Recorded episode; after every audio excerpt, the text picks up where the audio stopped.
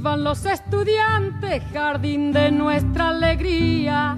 Son aves que no se asustan de animal ni policía. Y no le asustan las balas ni el ladrar de la jauría. Caramba y zamba la cosa, que viva la astronomía. Me gustan los estudiantes que rugen como los vientos cuando le meten al oído sotanas y regimientos, pajarillos libertarios igual que los elementos. Caramba y zamba la cosa, que viva lo experimento. Hola, mi nombre es Luisa Fernanda Huertas. Hola, mi nombre es Juan Pablo Aula. Hola, mi nombre es Adriana Zulinda Herrera. Bienvenidos, esto es Comunitariamente Hablando, un espacio de diálogo con sentidos reflexivos y comunitarios. Hoy les venimos a contar sobre el paro nacional del 28 de abril hasta la actualidad. Empecemos. El guerrero levantó su mano señalando hacia el infinito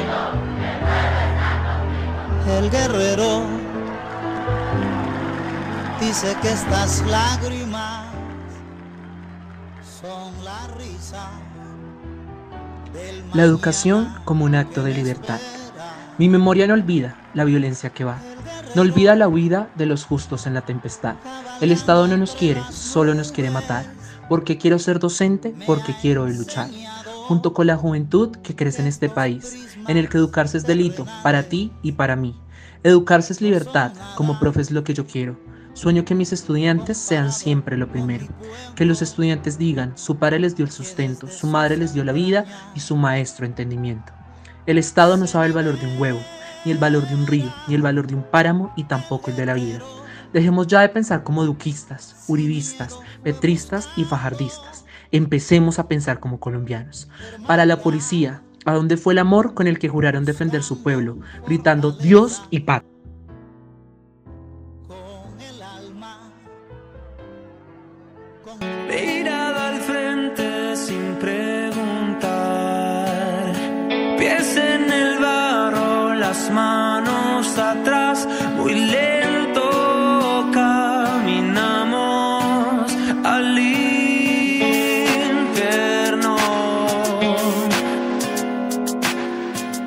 El anterior capítulo de Comunitariamente Hablando sobre el paro nacional, hicimos un recuento de las diferentes movilizaciones sociales que se han venido desarrollando en el territorio colombiano desde el 21 de noviembre de 2019 y con la crisis económica que el país ha tenido que enfrentar desde el 2020 con la pandemia del COVID-19.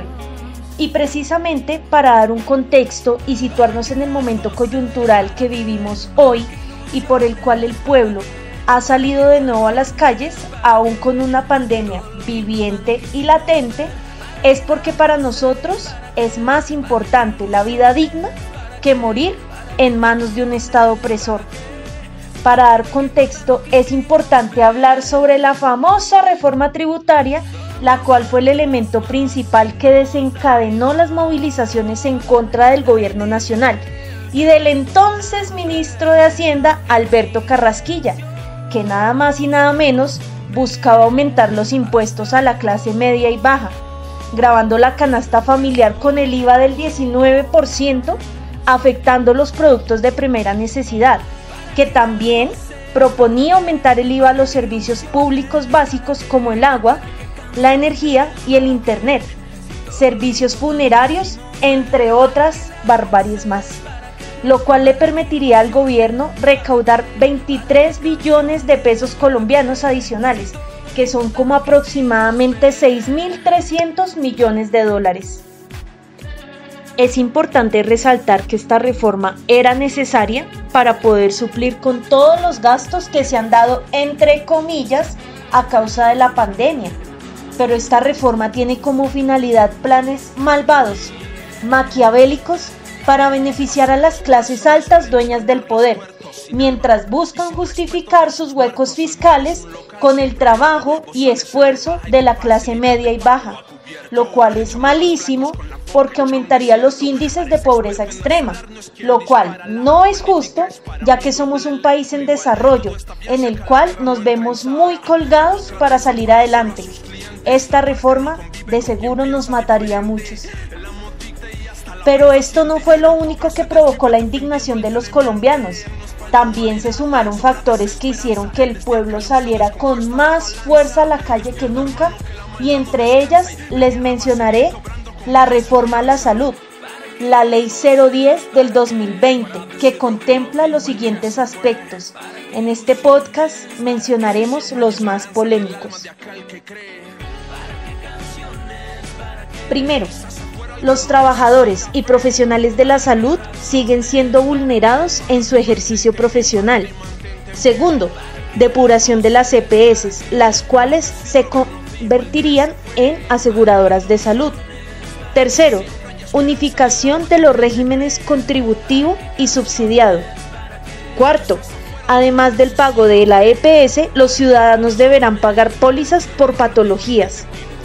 Quinto, ajuste financiero de hospitales. Aquellos que no demuestren resultados serán liquidados, o sea, terminados. Sexto, adiós a los programas de vacunación en los municipios y departamentos, lo que significa que las vacunas quedarían a control y criterio de la CPS. Séptimo, adiós a los regímenes especiales, incluido el de los maestros, solo dejando en beneficio al presidente y la vicepresidenta. Octavo, porque pretende dar servicios limitados, no tienen para nada en cuenta los determinantes sociales. Noveno y último, olvida la atención primaria en la salud. Otros elementos por los cuales la gente salió a las calles a luchar fueron el descontento social. Se manifiesta a partir de los incumplimientos a los acuerdos de paz entre el gobierno nacional y las FARC, la continuidad de masacres y asesinatos de líderes sociales, el anuncio del retorno de fumigaciones con glifosato, incremento de la violencia en el país, la compra de material bélico como aviones de combate, tanquetas para el Escuadrón Móvil Antidisturbios, mejor conocido como el SMAT, y refuerzos para las MIP. También el manejo de la pandemia, producto de la corrupción denunciada por la Procuraduría General de la Nación, la insuficiencia en subsidios y atención a la población, el controvertido manejo del Plan Nacional de Vacunación, el cual se estaría llevando a cabo con atrasos luego de un proceso de adquisición que afirma la oposición ha sido poco transparente y con demora. El senador Gustavo Petro, líder de un sector de la oposición y del denominado Pacto Histórico por Colombia, y cuya vocería y liderazgo durante las protestas han generado controversia, ha criticado el manejo de la pandemia, alegando la insuficiencia de los apoyos económicos y afirmando que en los hospitales no se está empleando tratamientos farmacológicos contra el COVID, a pesar de que la Organización Mundial de la Salud no ha aprobado ningún fármaco que revierta los efectos de esta enfermedad. También tenemos la situación económica. La grave e inestable situación económica del país, derivada por la pandemia de la COVID-19, fue uno de los principales factores. De hecho, el 28 de abril de 2021, el Departamento Administrativo Nacional de Estadística reportó un aumento del 6.8% de la pobreza del país, un retroceso de 10 años en la lucha contra la pobreza lo cual significó que el nivel de pobreza en el país subió a 42.5%.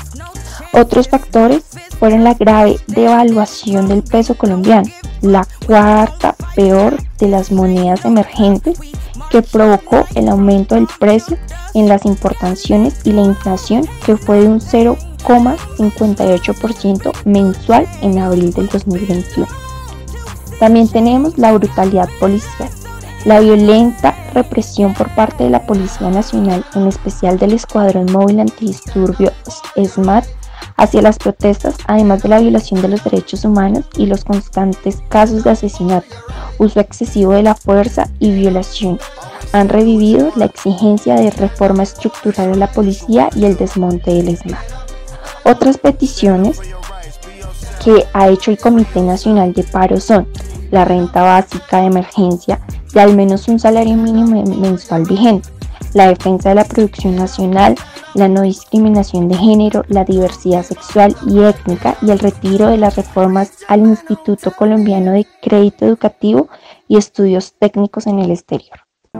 A mí no me asará su pistola.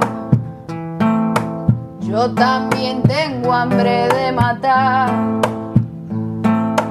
Pero a mí esos fierros no me gustan. Saco las uñas pa' pelear. Y a mí que me disparen de frente y que sean la puerta de mi casa. Porque yo me muero en tierra mía y a mí de esta tierra no me sacan. Ni a mí que me disparen de frente y que sean la puerta de mi casa. Porque yo me muero en tierra mía y a mí de esta tierra no me sacan. Después de exponer la indignación del pueblo ante todos estos ataques por parte del gobierno, se hace necesario hacer un recuento de lo que ha pasado desde el 28A hasta el 18M del 2021. Se han presentado 384 víctimas de violencia física por parte de la policía, 43 víctimas de violencia homicida presuntamente por parte de la policía, 1.139 detenciones arbitrarias en contra de los manifestantes, 472 intervenciones violentas por parte de la fuerza pública, 33 víctimas de agresión en sus ojos, 146 casos de disparos de arma de fuego por parte de la policía, 18 víctimas de violencia sexual por parte de la fuerza pública y todas las muertes y desapariciones en las manifestaciones.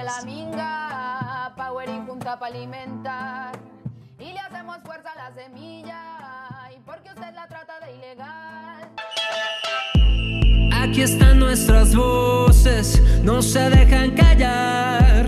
¿Dónde están las cenizas de los que ya quisieron hablar? Cansados de que maten nuestros sueños.